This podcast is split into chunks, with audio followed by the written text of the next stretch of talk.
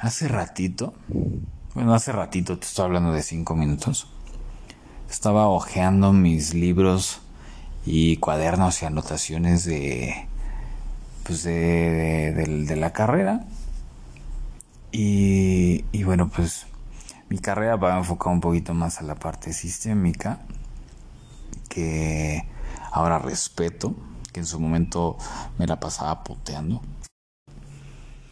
Y, bueno, sobre todo porque mucha, o sea, le daban como mucho vuelo a, a semejante personaje que es Bert Hellinger, que bueno, pues acaba de fallecer hace poco. Y, no entendía realmente todo, todo el, la gran aportación que, que, que vino a, a ofrecer. Bueno, la vida a través de él. Y bueno, también fue porque, pues, sí, como un buen oveja negra, pues todo el tiempo estaba criticando todo y adolecía todo y le, y le echaba caca a todo. Ahora pues voy entendiendo muchas cosas después de un poquito más de 10 años. Y bueno, eh, lo, que, lo que me pareció algo muy curioso, muy, muy particular, fue esto que estoy leyendo ahorita, que es la parte de los órdenes de la ayuda, que bueno, siendo un poquito más de la parte neagrama, pues ya sabes, ¿no? El perfil 2, muy, muy estructurado en esa parte de vengo a ayudarte y pues hay mucho ego detrás. Pero bueno, específicamente esta parte de, yo creo que el 3 y el cuarto orden de la ayuda, el tercero y el cuarto, me generaron mucho ruido. Por ejemplo, el, tercer orden de la ayuda, te lo voy a leer, que pues obviamente fueron varias pedradas para mí, y pues obviamente para cualquier persona que, que se encargue de eh, la parte terapéutica. Y dice, muchas personas que ayudan, por ejemplo, psicoterapeutas, psicoterapeutas y trabajadores sociales, piensan que deben ayudar como padres a sus hijos pequeños. También aquellos que solicitan ayuda esperan recibir la ayuda como de padres a sus hijos y asimismo recibir posteriormente de sus terapeutas lo que aún esperan y exigen de sus propios padres. Pero ¿qué sucede cuando los ayudadores responden a estos deseos? Ellos comienzan una larga relación con sus clientes y se encontrarán en la misma situación que los padres.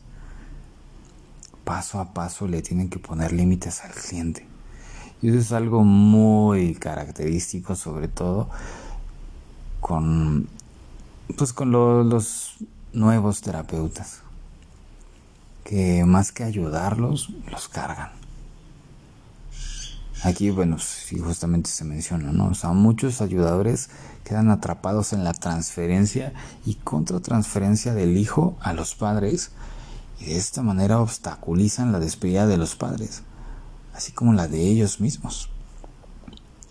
Y justamente me venía a la mente lo que, lo que algunos clientes me mencionaban, es que, es que no, ¿en qué momento voy a, voy a poder soltarte si, si yo cada vez que estoy haciendo algo necesito de ti? Y les digo, necesitas de ti, de ti. Porque yo no soy ni tu papá, ni estoy arriba de ti. Es más, yo ni estoy. Por eso las sesiones fluyen tan fácil, tan, tan objetivo y es tan objetivo y sobre todo es más una aportación que una ayuda. Porque ahí es cuando te das cuenta que tú eres el único que está a cargo de ti mismo. Y enfocarte desde esa perspectiva es la forma más fácil. Entonces, si en algún momento llegas a tomar sesiones sea conmigo, o sea con quien sea, por favor, enfócate en ti. Céntrate en ti. Aquí este, desde el hecho de pedir ayuda es muy válido. Pero siempre con la mirada de saber que en tus manos está solucionar la situación. Poner orden. Lo demás van a ser una herramienta. Nada más quería puntualizar esto porque eh, pues de repente las sesiones que las sesiones que brindo y de repente escucho a algunos colegas que me, me comentan acerca de esto, de es que es que hice transferencia. O sea, para los que a lo mejor no tienen muy identificado eso, es prácticamente vincularte con las emociones del otro y, y, que, termines cargándolo para, para que me entiendas. Y ellos a ti, y tú a ellos, y ellos a ti, y tú a ellos. Por eso la importancia que el ayudador no debe establecer una relación personal con el cliente. Ser objetivos lo más objetivo posible. Y eso te lo digo como consejo de colega. Lo más objetivo posible para que, digamos que no, no, salpique todo esto que, que obviamente es, es parte de la otra persona. Y darte cuenta que tú no eres tú el que está aportando, tú no eres tú, la persona no entra ahí.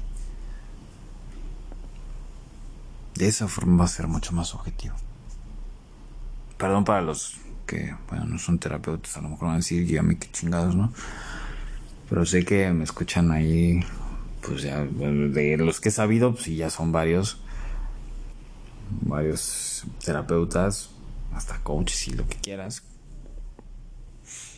Em, por favor, en serio, hazlo, obviamente hazlo obviamente por salud mental de ambos, hazlo por ti. Te lo dice un tipo que, que, bueno, obviamente como persona, pues soy muy frío. Bueno, muy frío, más bien persona de, de aquí hacia afuera. Los que me conocen saben que soy muy entregado, una chingada. Pero pues sí, obviamente desde esa perspectiva un poquito más profesional, pues soy objetivo. Hazlo para ti y serás más objetivo cada vez más. Te lo en serio, te lo un tipo que en algún momento de locura tuve más de 25 sesiones al día. Era una cosa de locos. Y sí, pues obviamente había sesiones de media hora, había sesiones de... Alguna vez hubo sesiones de 5 o 10 minutos. Y es pesado cargar con eso. Entonces, para los que no son terapeutas, pues imagínate estar escuchando, escuchando, escuchando, escuchando muchas cosas que obviamente tú tienes que identificar como un acertijo. Te desconectas y, te, y te vuelves a conectar a otra, a otro mundo. Es muy apasionante, pero es muy agotador. Y si no eres terapeuta, enfócalo a, hacia escuchar a la gente o ayudar a la gente de cualquier otra forma de repente es importante soltar y, y acercarte a ti. Bueno, no de repente, siempre. En fin, quería compartir esto. A ver qué otra cosa más va a salir.